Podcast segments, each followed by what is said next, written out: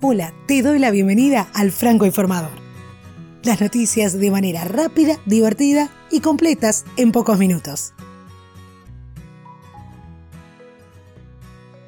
Hoy, para no olvidar, los habitantes de Hiroshima conmemoraron el 73 aniversario del bombardeo. Nuevo embajador ruso en Estados Unidos. Te cuento de quién se trata. ¿Jugás FIFA EA Sports? El alemán Mesut Özil está buscando estrellas para su equipo. En Mundo Tech, Google anunció el lanzamiento de la nueva versión de su sistema operativo y va a estar pronto disponible. Y como ya es habitual, la app recomendada del día. Soy Soledad Franco, allá vamos.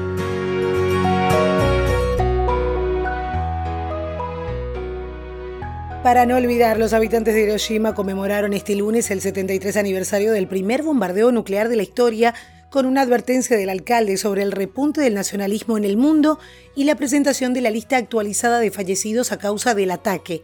El cielo estaba despejado aquel 6 de agosto de 1945, cuando a las 8 y 15 un bombardero B-29 estadounidense nombrado Enola Gay soltó sobre la ciudad la bomba atómica Little Boy con un poder de unos 15 kilotones, provocando el día mismo y las semanas siguientes la muerte de 140.000 personas.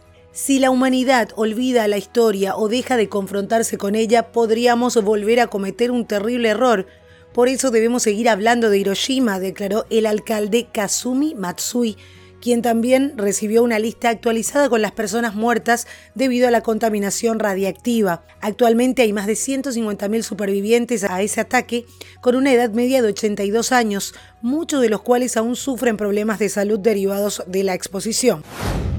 El menos pensado el actor estadounidense Steven Seagal, que desde 2016 tiene la nacionalidad rusa, fue nombrado por el gobierno de Moscú emisario para las relaciones humanitarias con Estados Unidos, según lo anunció la diplomacia rusa. Su tarea va a consistir en asistir en el desarrollo de las relaciones ruso-estadounidenses en materia humanitaria, incluida la cooperación en el terreno de la cultura y del arte.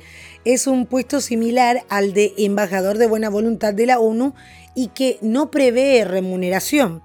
Las relaciones entre Moscú y Washington están en un momento bastante difícil desde el fin de la Guerra Fría, lastradas entre otras cuestiones por las divergencias sobre el conflicto en Siria, Ucrania o las acusaciones de injerencia rusa en las eh, presidenciales estadounidenses de 2016, una acusación que Rusia continúa negando. ¿Sos de aquellos que juega FIFA EA Sports? Te cuento que el mediocampista alemán Mesut Özil está buscando estrellas para su equipo, que se va a llamar el Team Özil, para competir en torneos virtuales que organiza la Federación Internacional de Fútbol. Desde 1993 hasta hoy, cada año se publica un nuevo videojuego de FIFA en asociación con Electronic Arts, la saga prende ligas de todos los continentes, campeonatos de calle y por supuesto el Mundial de Fútbol, cuyo formato es igual al torneo que recientemente se jugó en Rusia 2018. Se juegan modalidades individuales y por equipos. Todavía no hay detalles de los requisitos para formar parte del Team OSIL, pero es obvio que los postulantes tienen que ser expertos en las consolas compatibles con el videojuego Xbox, PlayStation y PC, Nintendo Switch y los dispositivos móviles. Cuando se juega online se crean unos rankings que distinguen a los mejores jugadores de cada consola, lo que le permite a FIFA generar invitaciones y clasificaciones a cada uno de los campeonatos interactivos que organicen. Hoy en Mundo Tech, Google anunció el lanzamiento de la nueva versión de su sistema operativo móvil Android 9 y dio a conocer su nombre. Así es que ya sabemos qué significa la P se va a llamar Pi. Un detalle de las características más destacadas de esta actualización que se presentó en I.O., el evento para desarrolladores, en mayo pasado, va a tener bienestar digital. Se suma un panel de control donde se informará la cantidad de aplicaciones utilizadas, las notificaciones recibidas y las veces que se desbloquea el teléfono. De este modo, el usuario va a saber cómo y en qué medida emplea su tiempo en el móvil. Una tendencia que se está haciendo bastante regular, esto de controlar cuánto tiempo pasa uno en el celular. App Timer, por su parte, que permite establecer límites de tiempo de uso por aplicación. El usuario va a recibir una notificación cuando se esté acercando a ese límite. Wind Down, que va a encender la luz de noche, que reduce la luminosidad de la pantalla cuando llegue el atardecer y activará automáticamente la función no molestar. Una batería adaptable, el sistema potenciado por Machine Learning aprende e interpreta los patrones de uso para así darle prioridad a la utilización de energía en las apps que son más significativas para el usuario.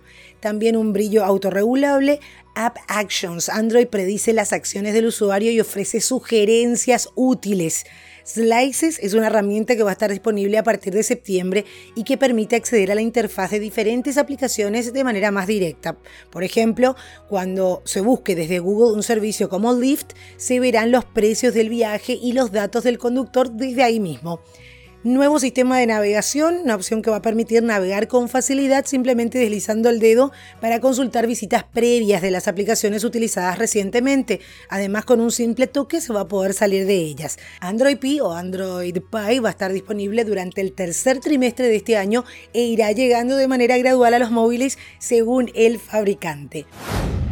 Y la app recomendada de hoy es una herramienta que escanea todo tipo de documentos, desde textos a fotografías impresas, sin importar la posición del papel ni la inclinación a la que se encuentre. Son muchas las posibilidades que ofrecen la edición de las imágenes pudiéndose exportar en diversos formatos, entre ellos JPG y PDF. Se llama Cam Scanner. Cam Scanner, otra posibilidad muy interesante también eh, de convertir imágenes fotografiadas en diapositivas para realizar presentaciones directamente en la aplicación del móvil. Está disponible para Android y para iOS y la mala noticia es de pago. Hasta aquí, Franco Informador. Espero los comentarios en cualquiera de las plataformas en las que estés escuchando y también seguí en redes sociales este podcast, arroba Franco Informa en Twitter, Franco Informador en Facebook e Instagram. Hasta cada momento.